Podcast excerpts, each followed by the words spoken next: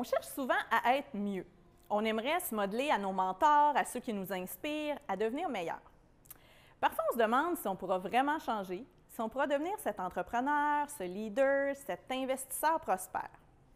Aujourd'hui, je te parle de transformation et je te parle de Charles Darwin, dont la principale théorie a révolutionné toute la communauté scientifique.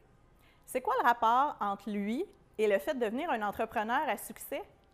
Installe-toi, on en reparle dans quelques instants.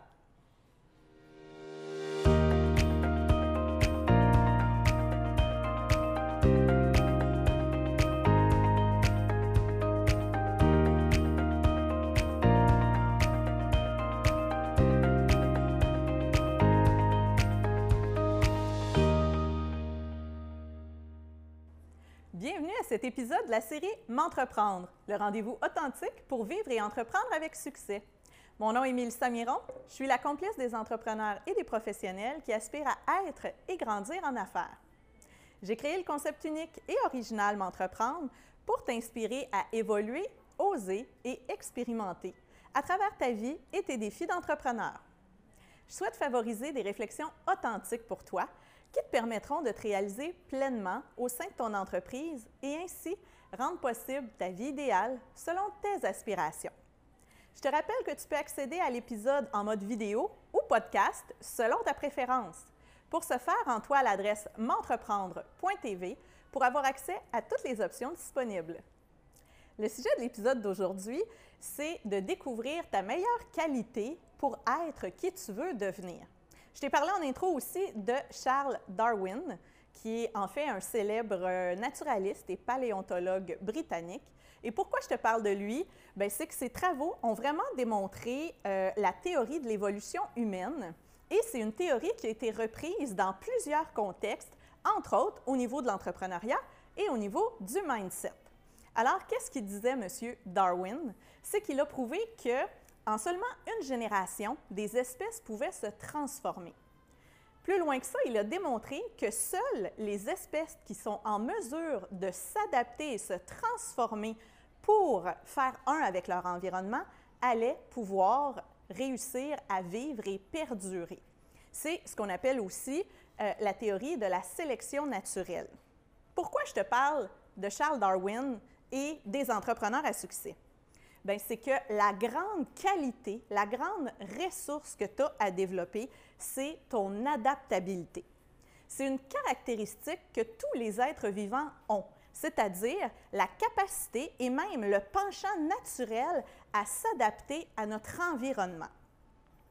Qu'est-ce qui fait que des gens réussissent, que des gens qui sont peut-être nés dans des pays ou des contextes vraiment difficiles réussissent à s'en sortir?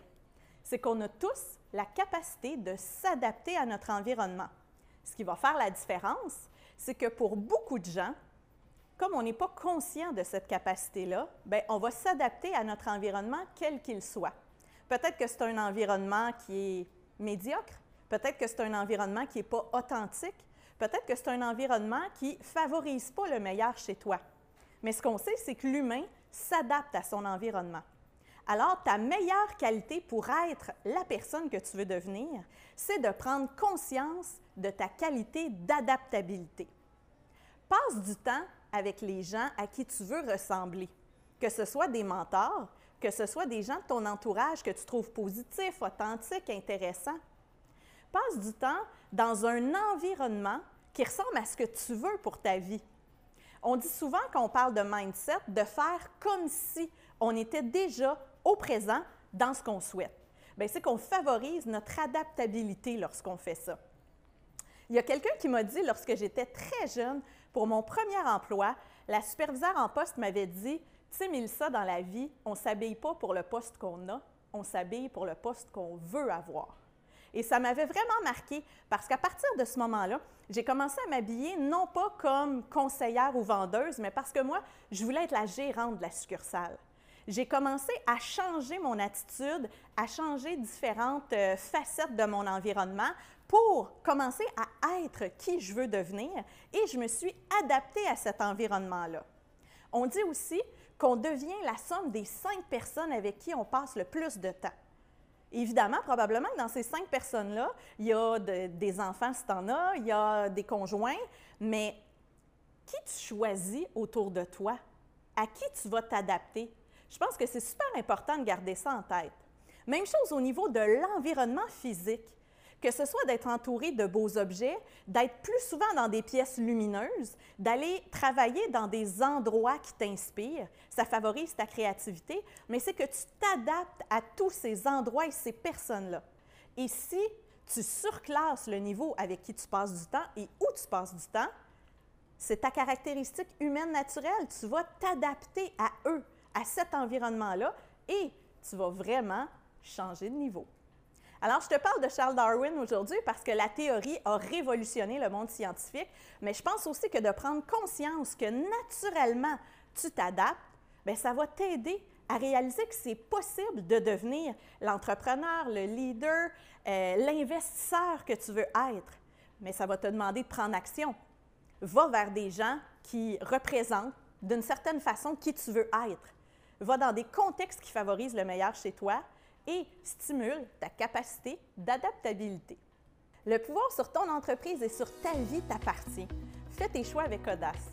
Deviens un leader inspirant et partage autour de toi cet épisode à ceux qui aspirent à plus d'authenticité et de succès.